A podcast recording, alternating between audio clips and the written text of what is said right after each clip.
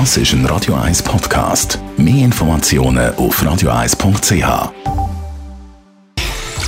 Sprechstunde auf Radio 1, präsentiert von der Dr. Andres Apotheke Stadtlaufen. Pflanzliches Wissen aus der eigenen Produktion bei Sportverletzungen, Blasenentzündung und Energiemangel. Das Herz bei uns im Fokus sind wir am Montag nach dem 10 Uhr bei Radio 1, so das wichtigste Organ überhaupt. Und jetzt, wo es mit der Saunasaison wieder losgegangen ist, wenn es draußen kühler ist und nass, schauen wir das Thema Herz und Sauna ein bisschen genauer an. Zusammen mit dem Sascha Salzberg, Herzchirurg, Saunieren. Da sagen viele, das ist gesund. Ja, zuerst aufheizen und nachher ins kalte Wasser.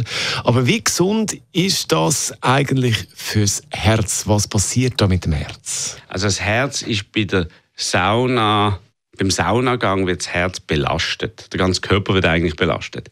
Fakt ist, wenn du in die Sauna gehst, dann ist es heiß, dann gibt es eine Vasodilatation, also deine Gefäße gehen auf, du fährst an schwitzen, du bist entspannt, es geht gut.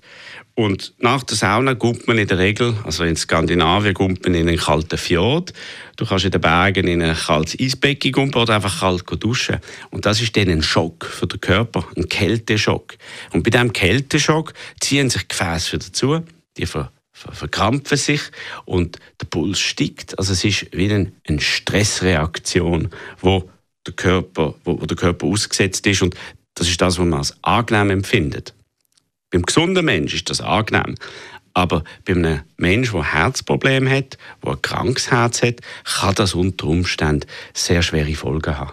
Wegen dem sollte man auch vorsichtig sein. Also vorsichtig sein, abklären. Jetzt, es gibt ja noch die andere Variante, so ein bisschen Dampfbad, Hammam. Ist das besser in diesem Bereich? Das Gefährlichste ist das Delta das Delta zwischen der Hitze und der Kälte. Das sollte man probieren abzubekommen. Und wenn die Sauna jetzt natürlich auf 80, 85, 90, 100 Grad ist und man dann ins 5 Grad kalte Wasser geht, ist das ein riesen Delta.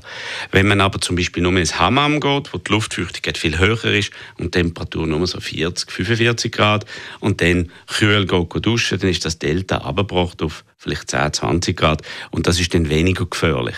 Also wie immer im Leben, mit Moderation und keine Extrem.